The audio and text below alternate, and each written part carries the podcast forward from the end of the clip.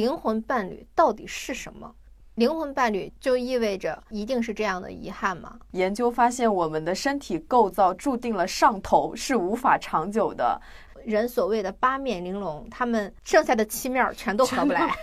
他们两个彼此看见之后，就缓解了他们的存在主义的孤独。对我们闲的时候打开手机刷微博，对呀，他打开单词 APP。所以两个人从在一起到能不能走得长远，他中间会经历很多轮的三观的考验。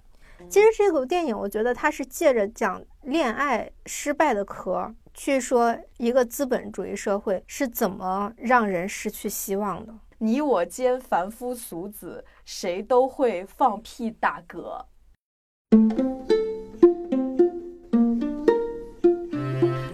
家好，欢迎大家收听二零四零书店 FM 的第三十七期节目，我是元英，我是玄机，我们是一档游走在阅读与生活之间的节目，旨在用价值与美重建有意义的生活。耶，嗯，今天我们这期呢，讲一讲一个电影叫《花束般的恋爱》，然后这个《花束般的恋爱》实际上是我们上一期《再见爱人》那一期的一个衍生品。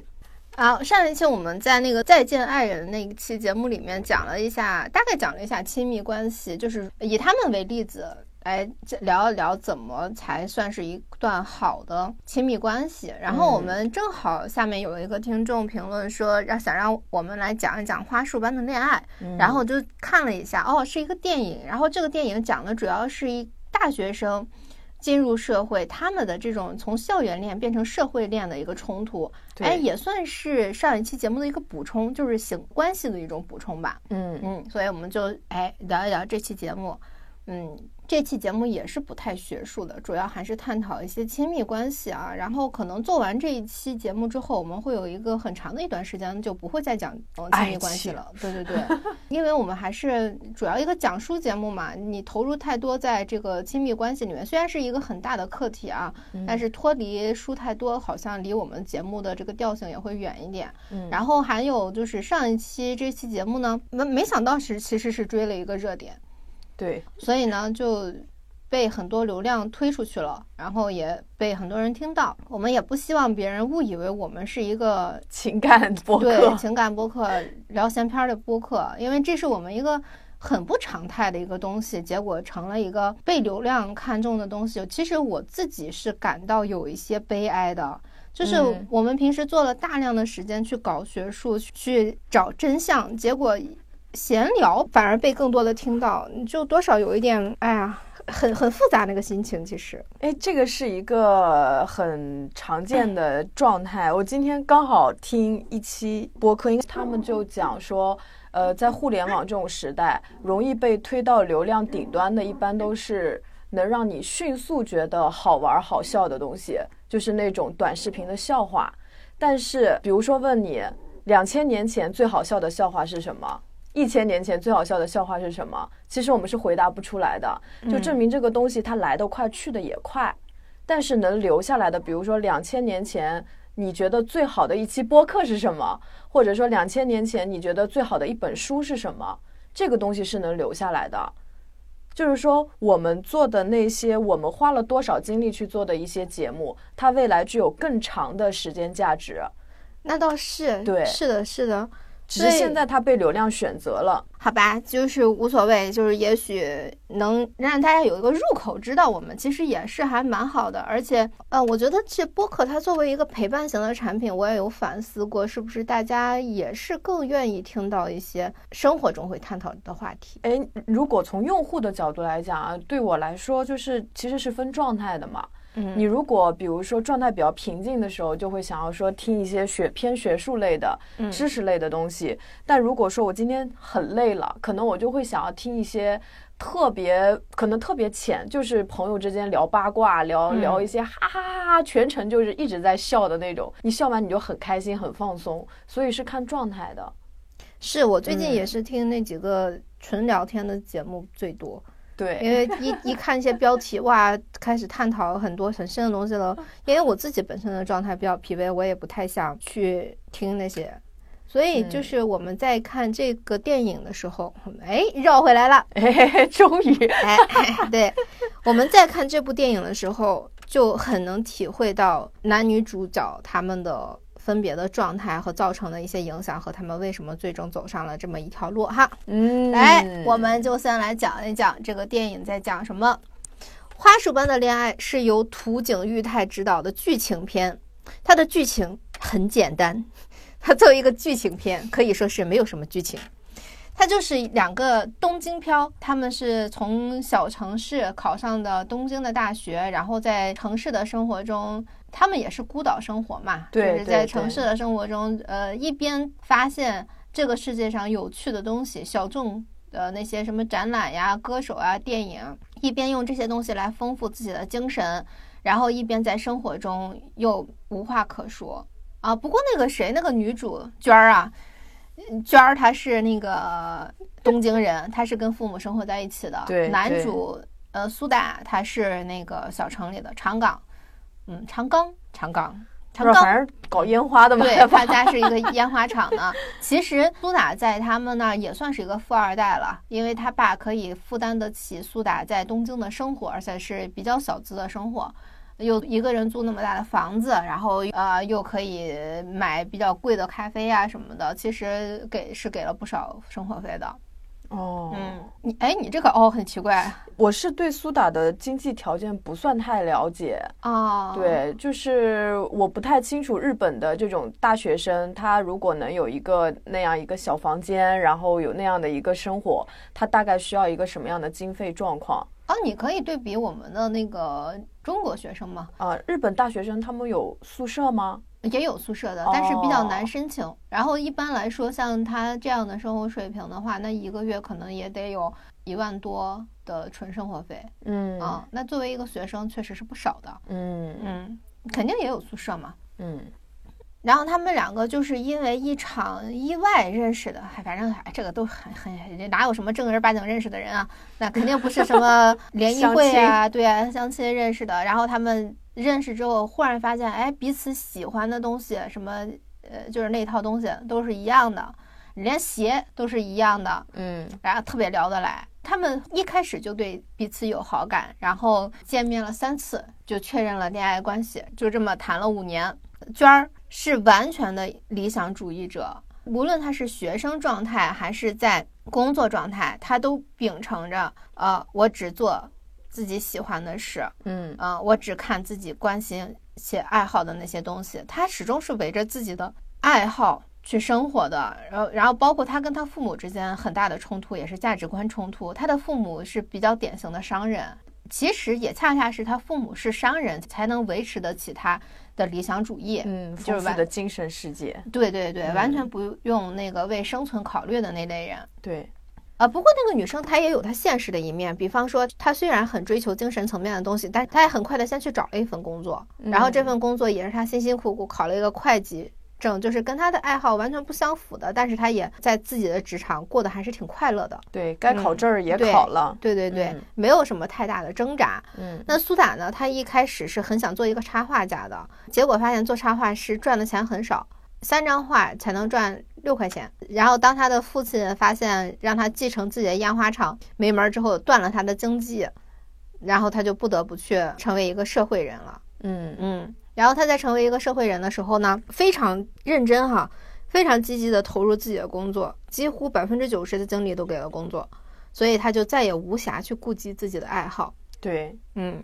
两个人就失去了共同语言，对，嗯。然后当两个因为兴趣爱好走到一起的人失去了兴趣爱好这个共同语言之后，哎，他们就再也没话讲了。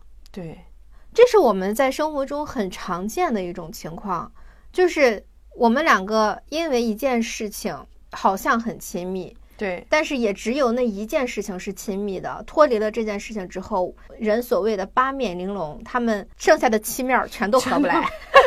全都是盲目的，哎，所以我们今天讨论的课题是什么呢？就是灵魂伴侣到底是什么？对，怎么定义灵魂伴侣啊？对，以及灵魂伴侣就意味着是一定是这样的遗憾吗？嗯，这就是我们今天的主要话题。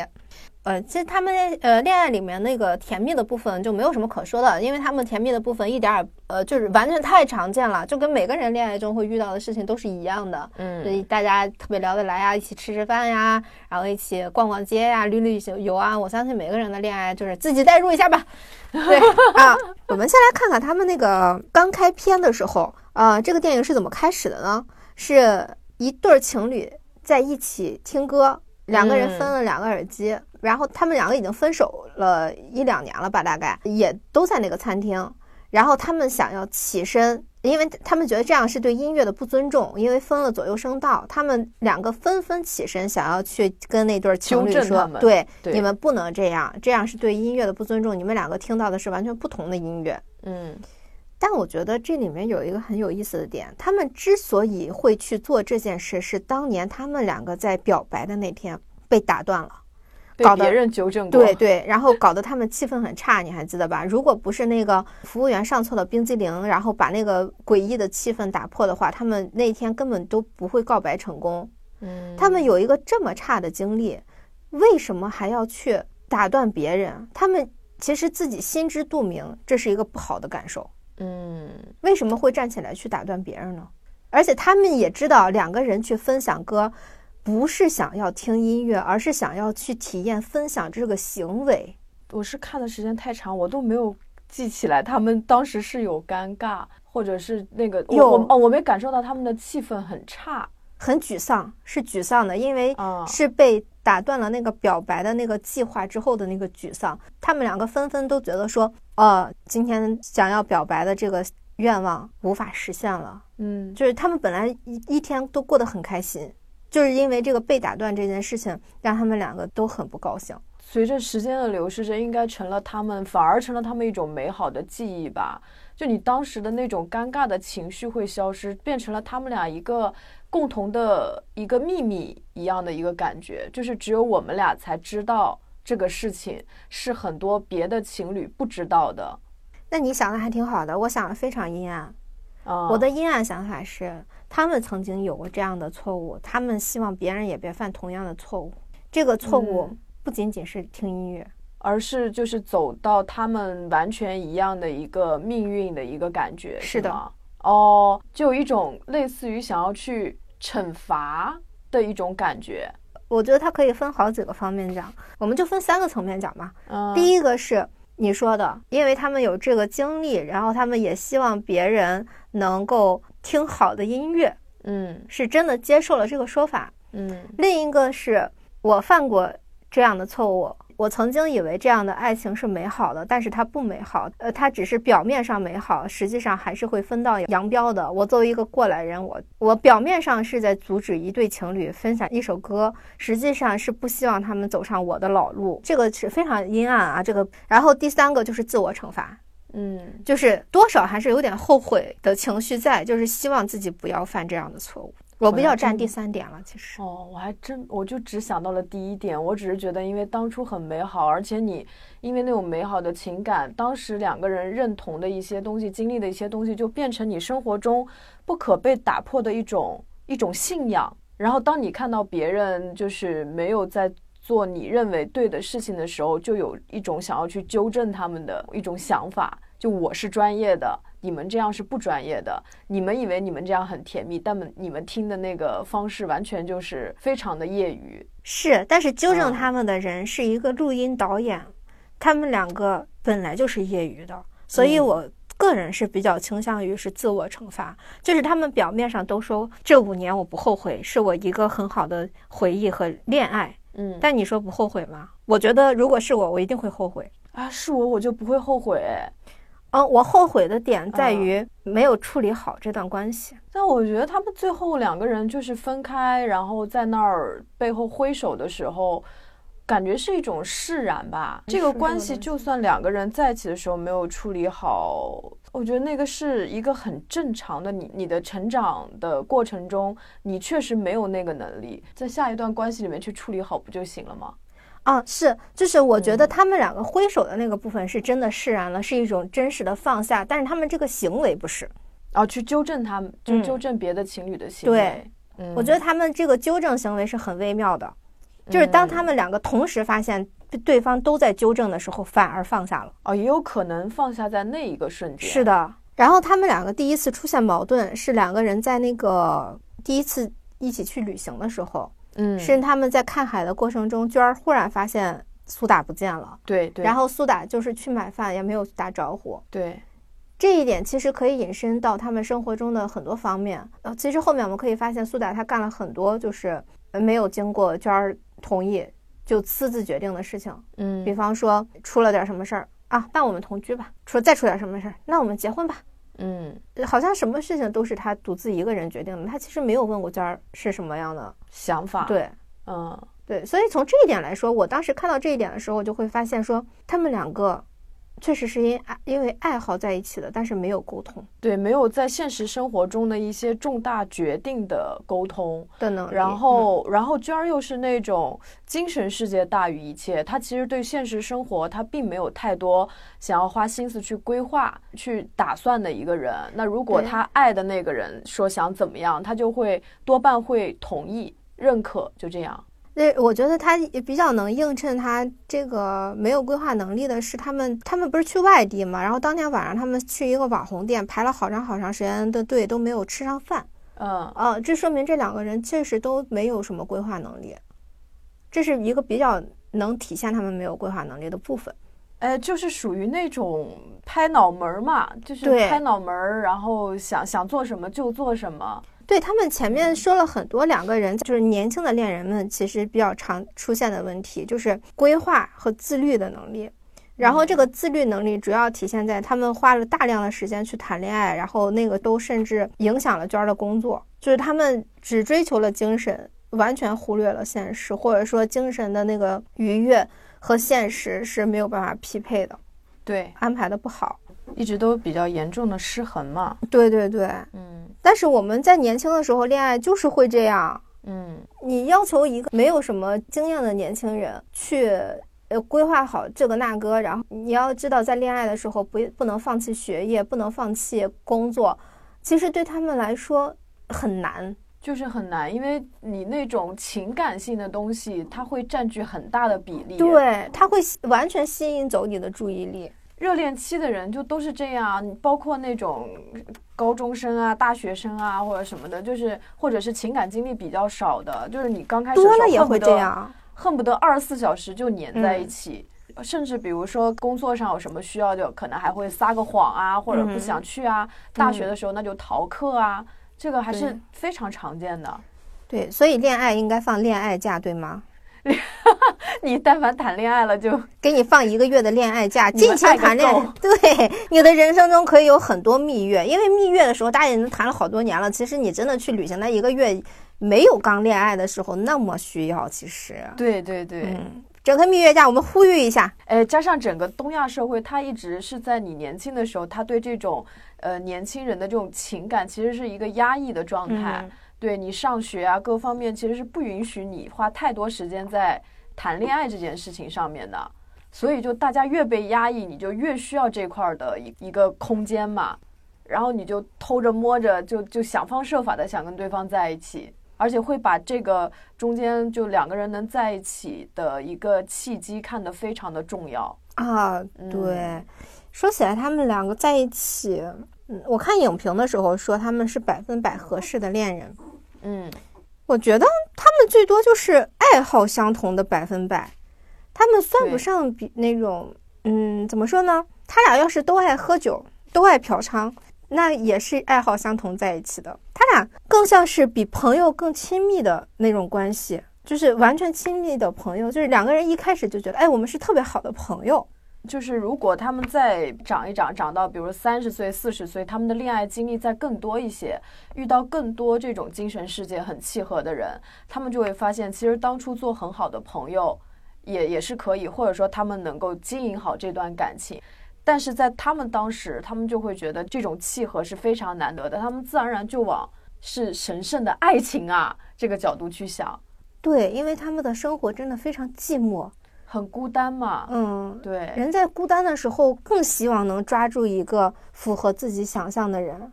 嗯，哎，我后来想了一下，其实他们俩的爱好也不能简单的跟喝酒这个爱好去相提并论，因为在这样的人的心里，就是精神、然后艺术、文化这些是至高无上的。嗯，对，如果在这些很小众又神圣的领域能够遇到知己的话，对他们来说就是有难能可贵的一个感觉。或者说，我们每个人身上其实都存在一个很难描述的那一面。嗯其实有有的时候，我们觉得这个人他很珍贵，是因为他刚好跟你那个难以描述的一面，他能合拍。对，这个他很珍贵，就是因为我们如果这一面不被看见、不被理解的话，就会很容易觉得说，哎呀，我好孤独，我好空虚，这个世界上没有人能理解我，对，然后这就会影响你这个人的完整感。嗯，你就会觉得说别人只看到自己的一部分，但是真正自己的另外一部分是不被认可的。你其实如果不被看到的是另一面，你就会觉得另外一面更需要认可。就是说白了，就是一个人的完整性。对，当这一部分被人看见，而且能够互动的时候，你就会觉得说我这个人整个的活了起来。嗯，啊、然后你就会觉得说，哎，我真的是在这个世界上有存在价值的，我是有存在意义的。对，我的存在是被认可的。那么，其实你看像，像苏打和那个娟儿，他们两个的关系就是，他们嗯做了一个对比嘛，就是普通人理解不了他们理解的那些东西，嗯欣赏不了他们欣赏的电影，嗯，他们这一面就是不为人知的，对，但他们彼此能看见了。那么，他们两个彼此看见之后，就缓解了他们的存在主义的孤独。对，是存在有了意义。我在这个世界上，我终于是个人了。对他就会觉得说，呃，首先这个东西它因为本身就很奢侈，然后他就会觉得说自己这种存在层面的意识被发现的这种，你你你埋在地里的金子被挖出来，暴露在阳光下那个闪闪发光，对，无异于淘金者的快乐。就刚开始的时候，电影有一个很微妙的点，其实是体现他们是灵魂伴侣，但实际上这个点在后面反而被诟病的，就是苏打很能发现娟儿的情绪。嗯，就是娟儿一开始就撒谎说啊我要去朋友家住，然后苏打就说不，你这是谎话，嗯，你肯定不高兴了。然后他们在相处中，苏打无数次发现娟儿我没事儿，是他有事儿。对，这其实是呃刚开始是在促进他们的关系，但最后破坏他们的关系，也恰恰是苏打发现对方情绪的能力。嗯，这个是这个，其实就是我们上一次说的，那你有话不能好好讲嘛？对呀、但是你也说了，好好讲，你就会觉得你在挑起冲突，是你自己制造的冲突。然后如果冲突导致了失去的话，就是你自找的。这个过程中，其实就是因为什么呢？我觉得他们两个都没有在情感上面，在这个相处的过程中再进一步去成长。他们嗯俩其实是都非常关心对方的，但是他们还应该有更大程度的说，比如说这个女孩儿她是属于那种。很细腻、很敏感，然后有一些可能比较情绪的东西，他不愿意说。但是他应该在这个两个人相处的过程中，学会勇敢的去说出内心的不快，或者表达出内心的想法。他应该能慢慢意识到，我这样做反而是对苏打是有好处的。我们都知道要能，那么我我们应该去说的是他为什么不能，就是嗯比方说，我觉得像娟儿这样的，他有时候不能，他不能去做这些，是不是因为他自己也觉得这个东西他太容易失去？他也没有安全感，他没有办法去跟在这段关系中去要求，他们两个都不敢去要求对方。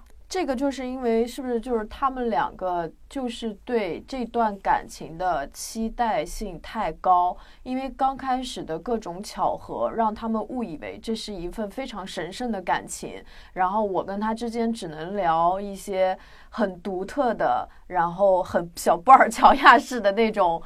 东西，如果我去跟他讲一些情绪，或者讲一些很日常琐碎、很无聊的东西，那会不会破坏这份感情的神圣性？会不会对方不愿意听？会不会让嗯对方觉得我是一个很粗鄙的人，或所以者我是一个很矫情的人？所以你那个粗鄙矫情的一面，当你自己觉得说你粗鄙矫情的那一面就不配被爱的时候，你的两个人的关系就沟通不了了。对啊，其实是处于一个不信任的状态。对，其实虽然这种不信任是出于你爱对方，你害怕失去对方，但是其实你就没有想过，即使我表现出这一些，也会被对方所接纳，这就是一个不信任的开始。嗯，呃，所以他们两个其实很有一个很好的开始，他们很好的开始就是有一个很好的爱好，互相，但是他们没有在这个在此之上再去建立信任，就是他们只走了第一步，没有走第二步，对，就是因为他们没有走第二步，所以关系就退退行了。嗯。因为他们的关系退行就是现实嘛，嗯，现实就是那个男的要去，呃，苏打要去工作，然后娟儿当然也工作啊，但是嗯苏打他可能会，呃，这里面穿插了一个，我觉得是穿插了一个让苏打认命的一个事情，他那个做艺术的那个朋友的不被认可，嗯，对对。对，他这个朋友也挺有意思的，他那个朋友非常物化女性，就是他愿意说我要为了我的梦想而努力，所以女朋友我非常爱你，你去陪酒吧。你所以他会觉得说我的女朋友是可以说陪酒卖身来支持我的梦想的一个人。他不是还给那个苏打出主意说你也让你的女朋友去呗？嗯。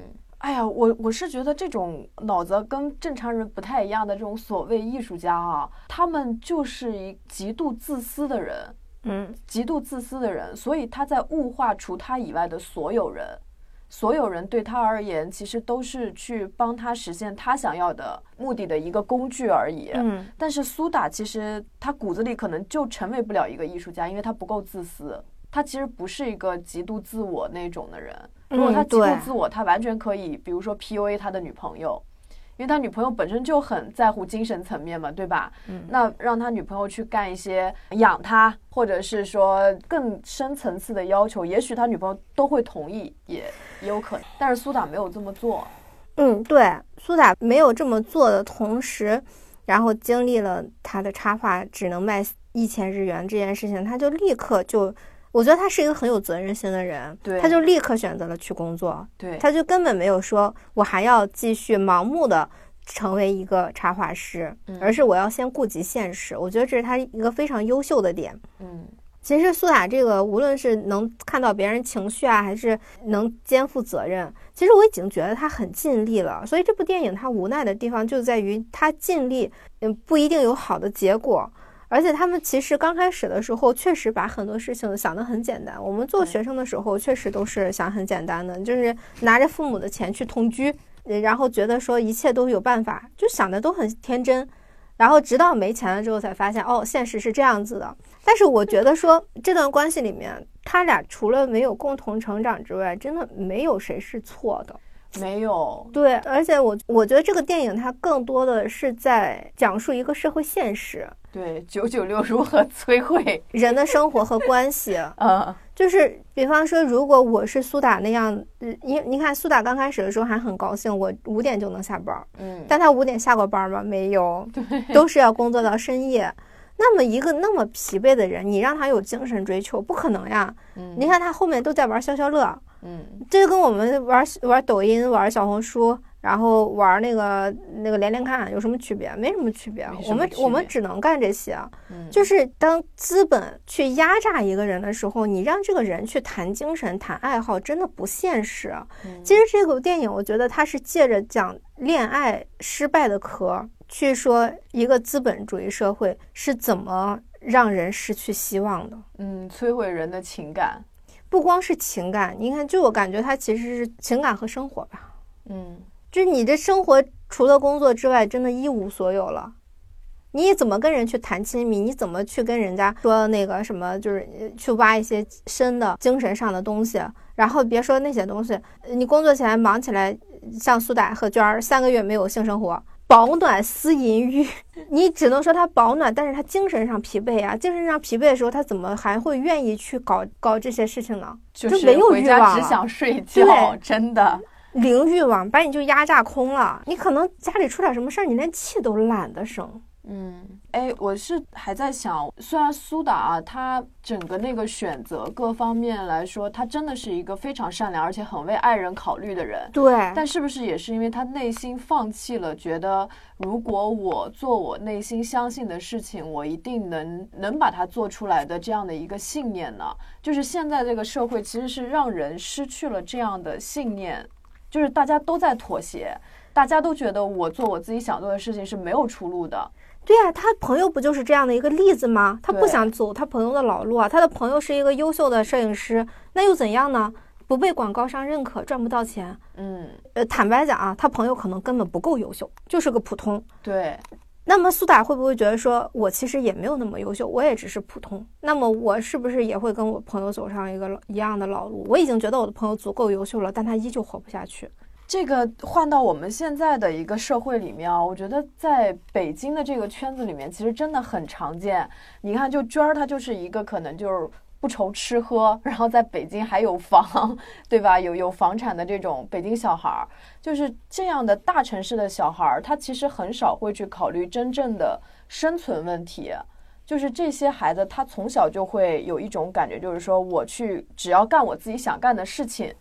我就能够有所成绩，我就不想为现实生活妥协。其实嗯我见过很多这样的人，他们内心自然有一种自信和信念，但是比如说是北漂就不一样。对我们还要活着，跟你们这些少爷不一样，我们光活着就已经筋疲力尽。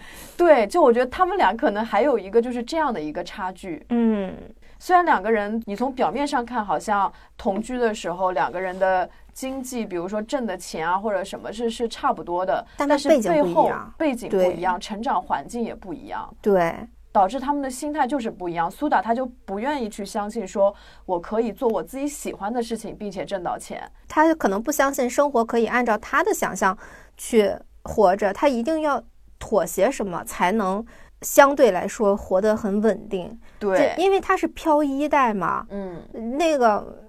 我觉得他特别特别努力之后，才能说给自己的后代提供一个精神富足的生活，嗯，嗯，但是他自己是做不到的。对，其实这是我们很多漂一代的问题。我们漂一代来到这个大城市去打拼这些东西，还如果能兼顾自己的爱好，兼顾自己的梦想，这个人得有极高的心理素质，而且他一定也是赚不到多少钱的。我是觉得，首先他是要想得非常清楚自己想要什么，不想要什么，然后他得非常的自律。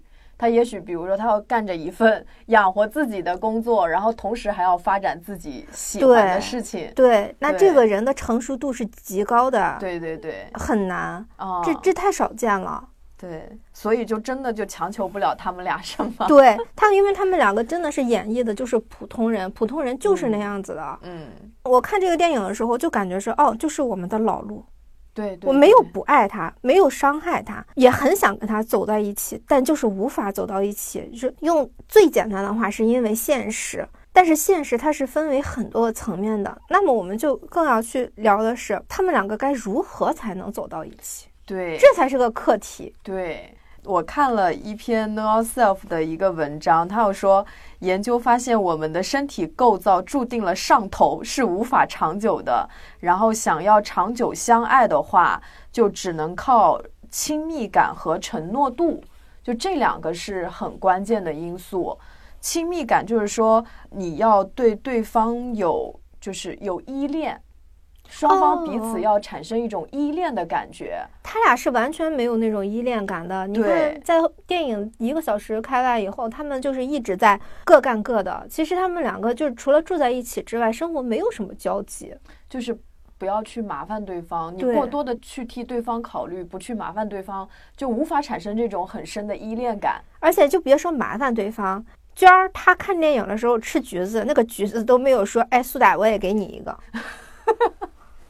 他们俩就是各过各的，跟室友一样。室友还会问你吃饭了吗？一块儿吃点儿。而且你看到最后，他们情感慢慢就已经有裂痕的时候，像苏打他的一个好朋友去世，就是那个大哥，对啊，就那个大哥去世了嘛。娟儿她其实是想安慰他，但又觉得好像这个大哥我也不是很喜欢，对，因为这个大我又安慰不哥出口。对，就他们的情感是完全不一样的，也不是说安慰不出口，是就要说他没有办法像苏打一样难过，所以他觉得说自己去安慰他是无力的，就是他自己先否定了他自己。对，然后苏打呢，又内心又很想要对方来安慰，他是很渴望，嗯他在这种最脆弱的时候，你能不能来关心我一下？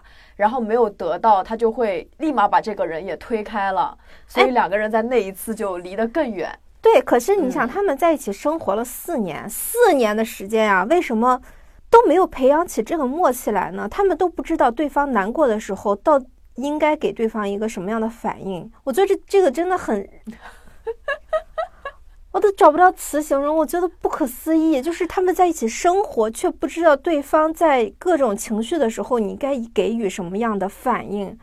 当然，我知道很多人的情伴侣关系都是这样的，就是比方说，我生气了，男朋友刚开始哄哄，后面就哎算了，他反正生完气之后气儿消了，他就会来跟我说话，就这样形成这样的恶性循环的模式。但是他始终没有说，哎，我可以给你一个有效的缓解，就是彼此之间都没有这样的。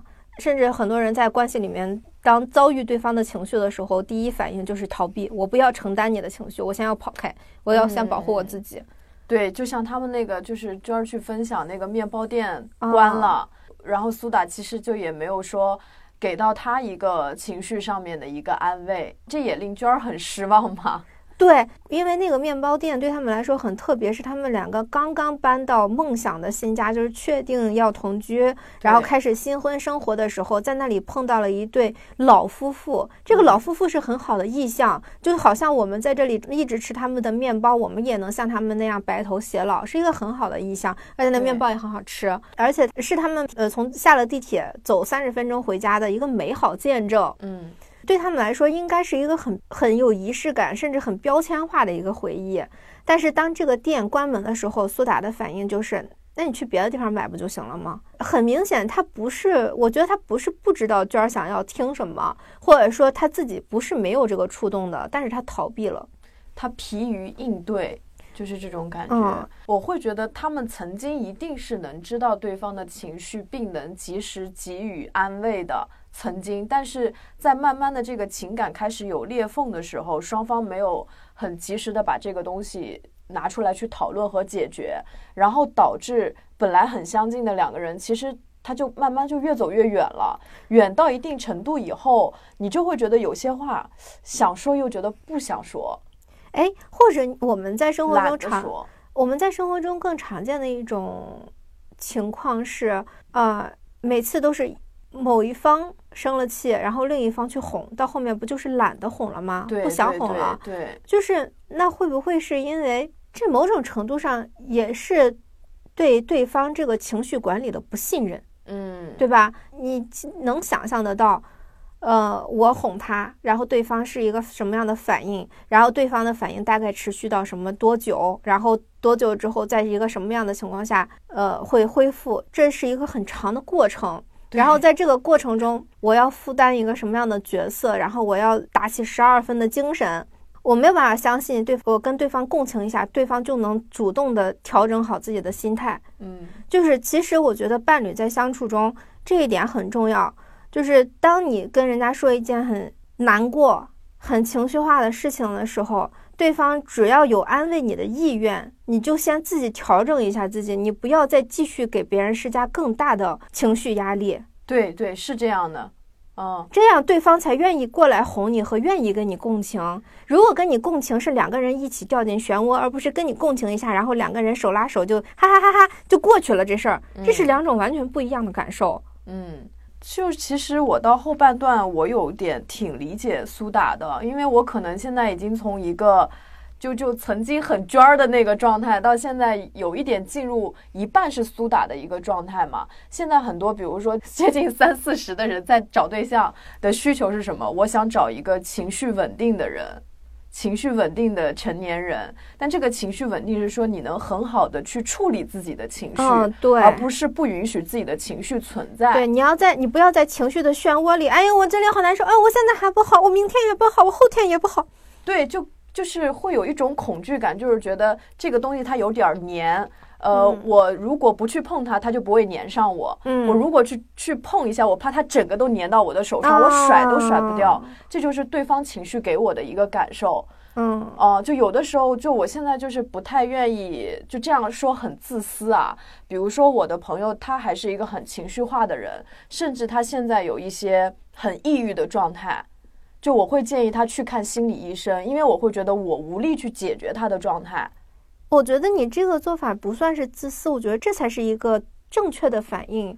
哦、就是这个正确的在于，没有人能承担另一个人，没有人能背负情，对绪对对，没有人能背负另外一个人。大家在一起，无论是亲密关系、朋友关系，还是任何的关系，都是希望两个人在一起开心就就开心。对，你非要拉着别人跟你一起下地狱，这个真的不好。就是这个不嗯好的点，不是我们不愿意理解你，而是这个死掉，呃，就是半死不活最难受。嗯，就是你不是不能好，或者说你这个情绪，我如果不能帮你解决的话，我甚至会感觉到我很无力，对。然后那我也会很难受。难道我们两个都难受就是你想要的吗？如果我们两个都难受就是你想要的，那只那你这个真的是有点过分了。但如果说你也想变好，你来向我求助，那我帮不了你，我没有那个能力。你这个抑郁的问题，我我解决不了。那我给你推荐一个我信得过的医生，然后让他给你真正有效的帮助。我觉得这才是一个朋友非常有责任心的表现。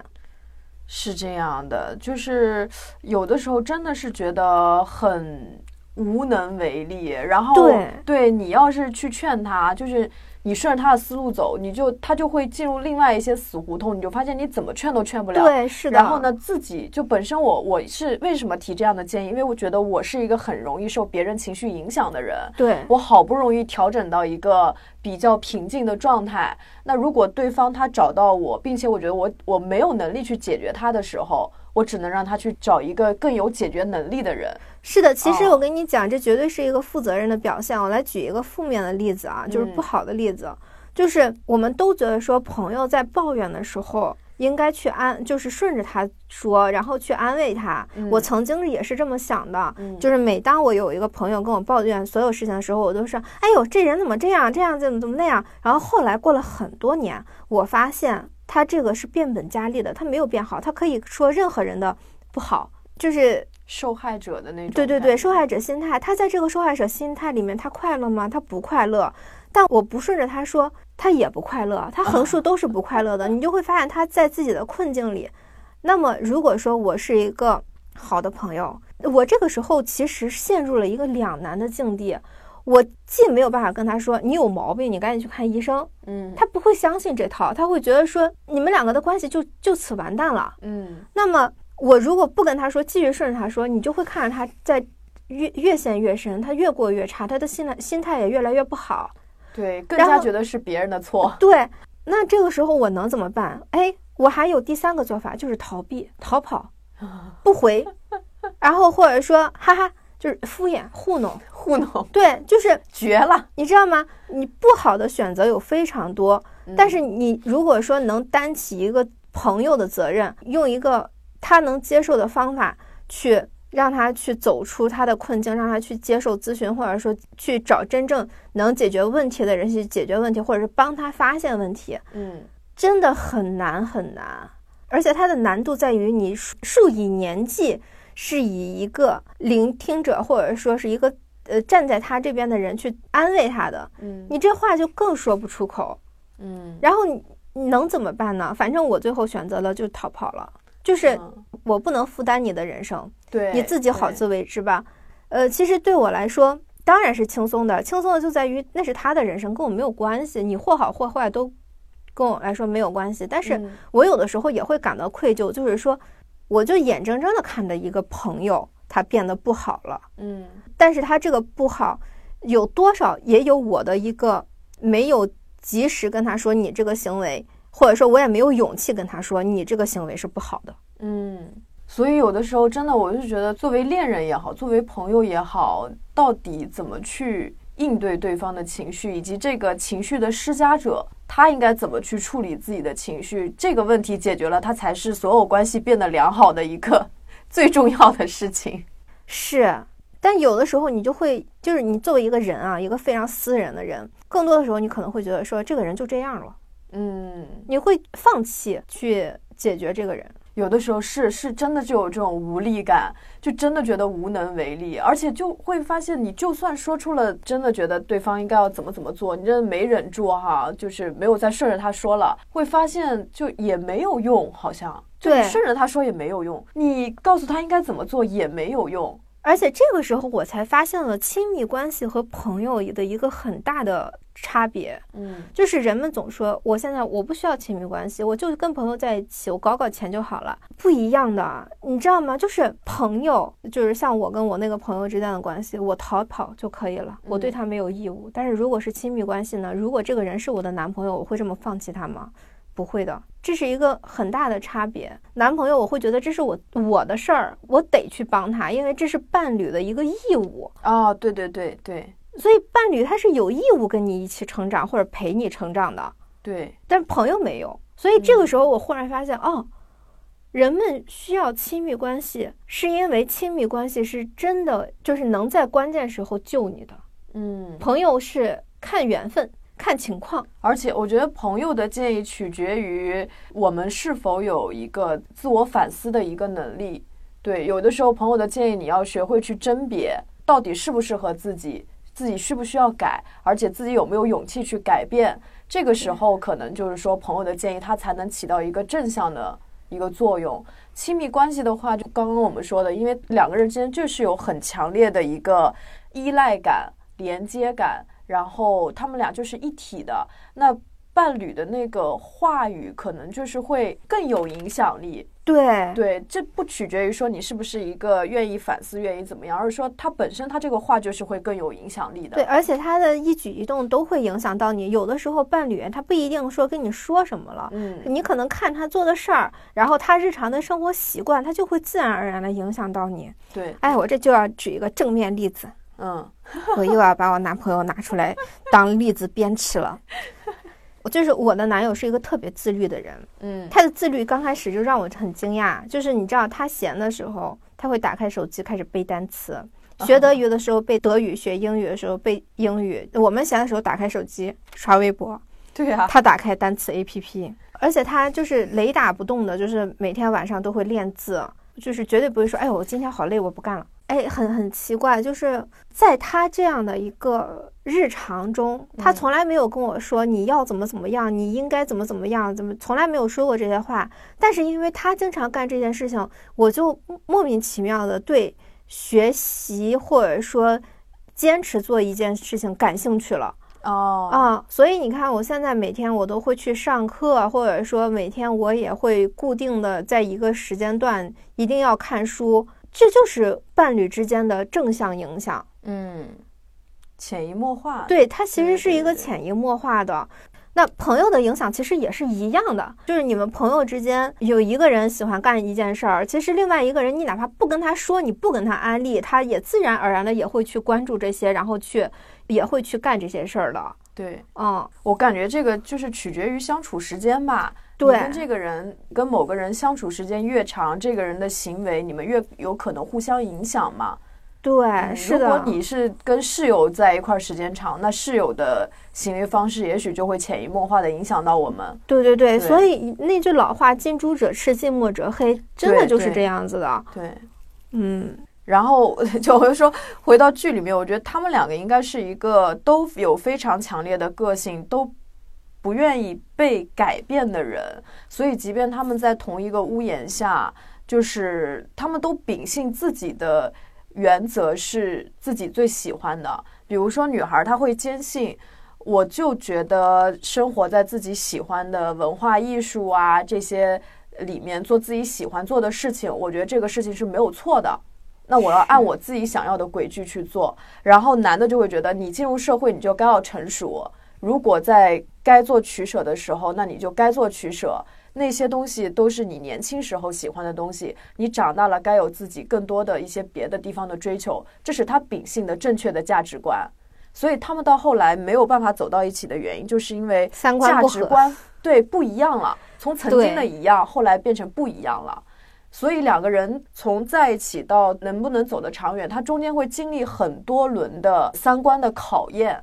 哎，是的，嗯所以我觉得他这个电影也没有交代的一点就是这个，就是他们两个是因为不沟通，就是从来没有深度的沟通，所以导致的价值观不合呢？还是因为什么？还我觉得不应该仅仅是就是从校园步入社会了，所以价值观才不合的。我觉得他们在甜甜的恋爱之间时，也会有一些三观不合的部分。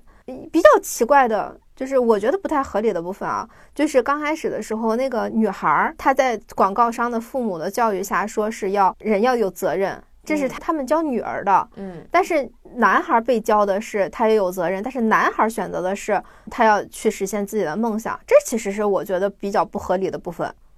就因为他们两个的行为是完全相反的了。其实如果是一个更现实的电影的话，呃，应该是女孩被教育说要面对现实，然后女孩他们在遭遭遇冲击的时候，女孩会做出一些选择。不过电影也稍微交代了一点，就是那个，呃，苏打在找不始终一年半还是一年的时间找不着工作的时候，那个女孩其实是考虑了去联谊的。嗯嗯，这是女孩比较现实的一个表现吧。但是他的表现也是去联谊去找个对象，因为在日本来说，就是女孩她她们工作的主要目的还是就是找一个靠谱的对象嘛。这这是他们的社会制度跟我们不太一样的地方。嗯但是这个男孩儿突如其来的变得现实，我觉得这个是有一点点不合理的，就是他为了自己的梦想，呃，不妥协自己的父亲，那么只有在，呃，朋友也比较受挫，但是你的朋友也还没有结局，你的朋友在很后面才出现了一个死掉的结局，他的转变有点太快，我是这么觉得。我我个人感觉，首先是那个女孩去联谊，我的视角是觉得她是为了合群，她并不是为了去找对象，啊，就是因为她太孤僻了，然后她觉得在职场里面，如果你不跟这些人下班以后有所交流的话，你你就没有办法融入到这个群体，这是他为融入社会所做的一个轻微的改变。啊，那是一个典型的联谊会啊。对，是联谊会啊，就是说，就是因为这些女同事，她们下班以后想要去联谊，她要觉得那我也去吧，这样的话跟她们才有更多的共同语言。我我当时是那么理解的啊，我倒没觉得说她是想要去说给自己找个对象什么的。可是联谊是，它是默认你是单身的。联谊是日本的相亲会啊，嗯，他是默认单身才去的。你不单身去联谊会干什么？就是陪他们去看一眼啊。不是这样的。反正这个是我自己的一个想法啊，我感觉就单纯是为了合群，你们要叫我去，OK，那我就去吧。没有，我觉得他是放弃过苏打的，因为联谊会在日本它是有相亲属性的一个东西，它主要是一个相亲属性，嗯，不是交友属性。我说的交友是他为了应付他的同事，我觉得不太像。而去参加一个活动，就那个活动到底见谁或者怎么样，对他来说其实没有什么所谓。我觉得他嗯，在电影里面，在那样的一个时刻，他面试通过是很妙的，因为他本来在犹豫，然后犹豫的过程中，所以他接到那个电话说啊，你面试通过了之后，他的反应是非常激烈的，不仅仅是快乐，而是有松一口气的感觉。就是你会觉得，其实女孩的摇摆已经从很早就开始了是的，哦。然后，然后而苏打她还是很坚定的，觉得我们俩就要走下去。对，而且你看那个女孩儿，她在那个找了那个工作，跟小田切让一起工作的时候，还在还也有很明显的表现。嗯，就是小田切让那边，我是能比较确定，比如说他就是包括他后来好像是不是跟苏打还讨论过，我们俩在一起的时候，你有你有出轨过过吗？对对嗯对对对，到后期会觉得他可能已经有所动摇出轨的一动摇的一个状态了。对，嗯，相当动摇了。对对，哎，其实一个女孩儿她进了社会之后，发现了这个大千世界上有各种有魅力的男人。我当时确实觉得说，从小田切让和苏打他们两个一对比，差距真的很大。一个男人又风趣又幽默，又有钱又有阅历，还能说出很多有哲理的话，而而且还还好像就是很契合我的那个精神需求。嗯，每一每一条都可以吊打他的现男友。所以其实他们两个还是本质上还是因为他们两个的本身的根基不够稳。对，还有我会觉得这个真的是层次不一样。嗯，是，我觉得还是有层次不一样，就是他们生长的环境太不一样了。一个从小生活在大城市，他所受的这种教育啊，各方面还是很优渥的对，他会更开放。而且我相信这个女孩儿，她就是能靠做自己喜欢的事情挣到钱的。嗯，就她有这样的自信，对她就能做到。对苏打她连这样的自信都没有，所以对她做不到。有一句话不是说吗？人只能赚到自己意识内的钱。对呀、所以他们从底层的这种意识上面，其实是就是有差别的。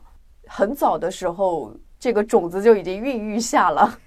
哎，我倒是在现实生活中认识这样的一对儿。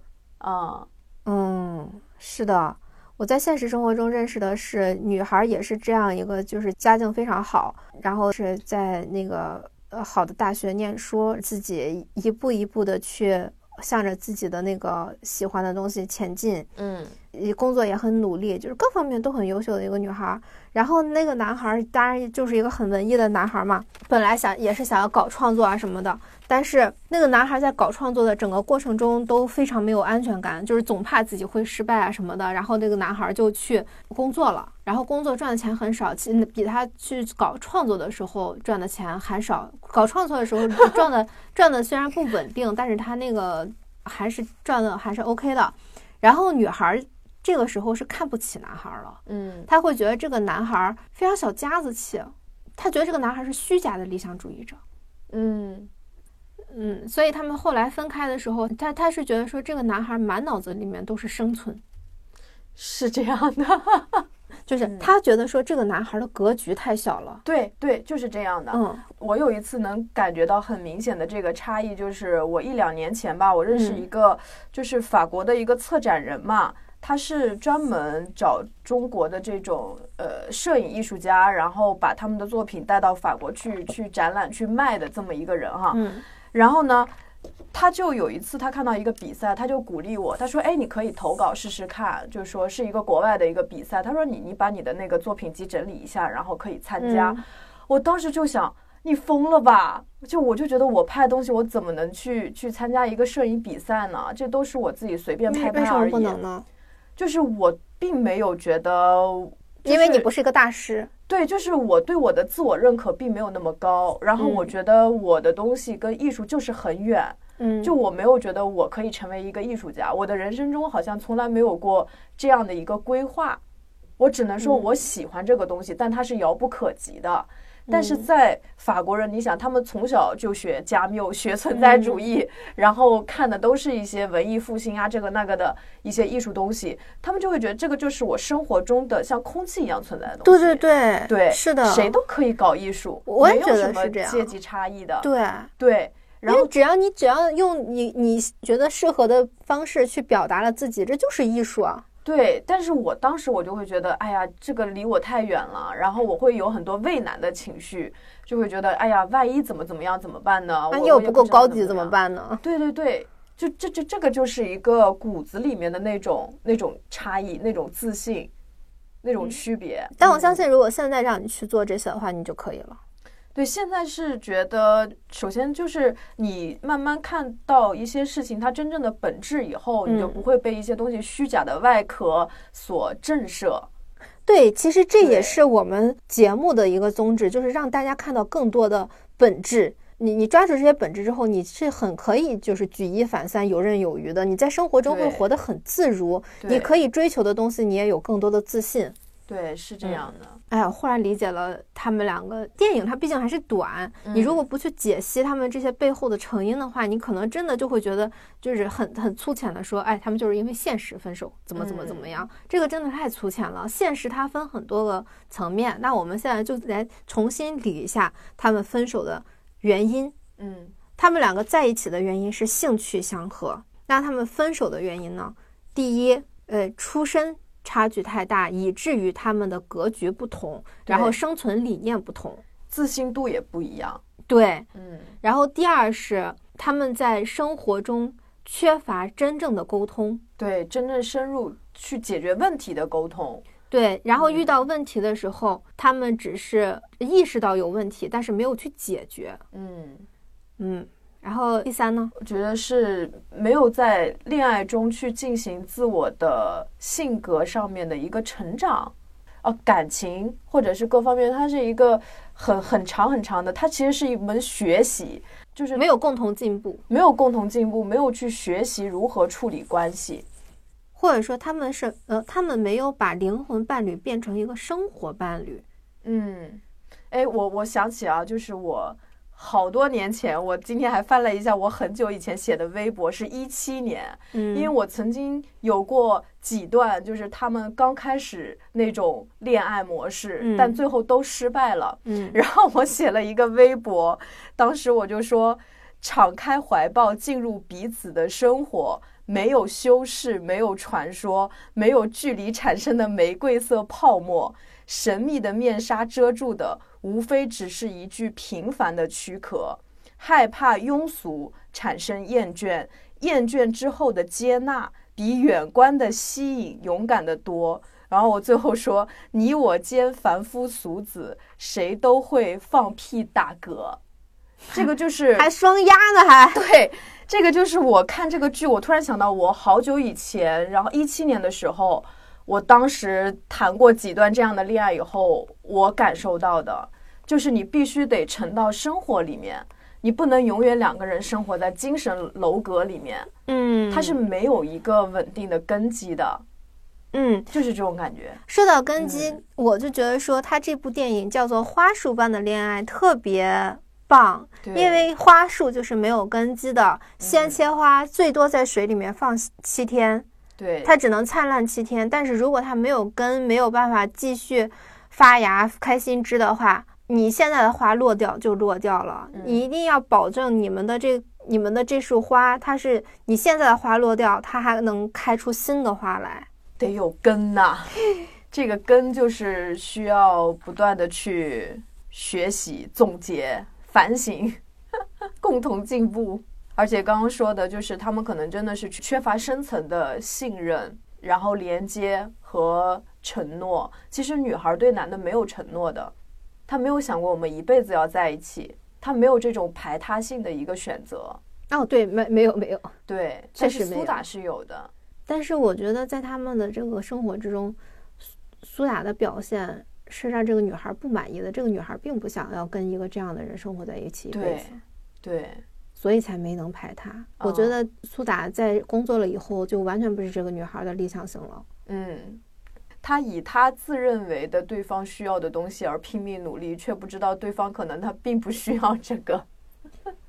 对，就还是那个我想要苹果，但你给了我一箱梨的问梨题。对，嗯说来说去又绕回去了。对，又绕回去了。就是还是你要问清楚对方到底想要什么，就是你不能说他到底想要什么，当下他想要什么，你总得知道吧，嗯，对吧？当下一年他会想要什么，应该没有什么太大的变化，对吧？对，也有那种长久的情侣，一直都是那种游山玩水，非常快乐的，嗯那他们就要放弃很多物欲的东西。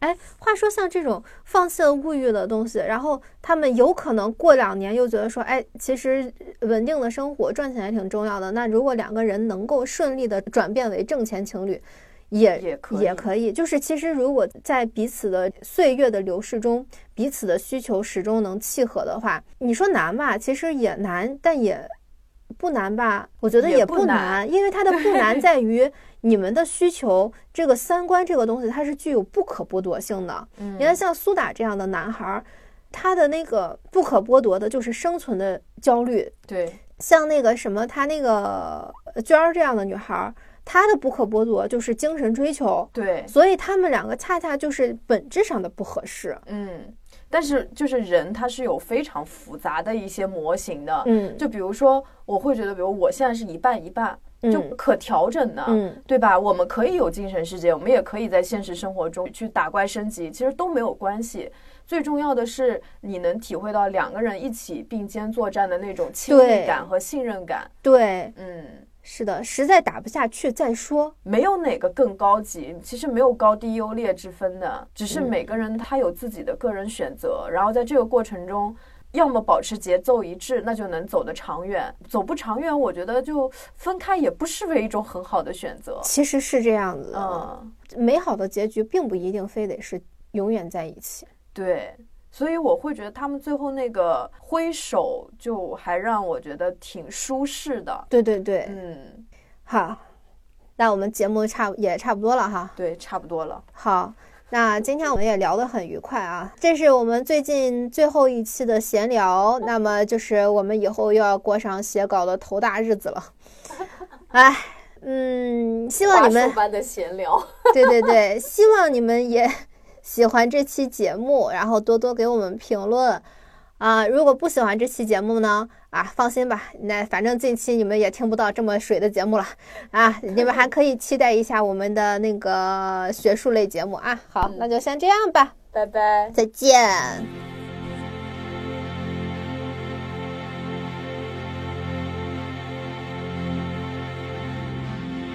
It's been seven hours and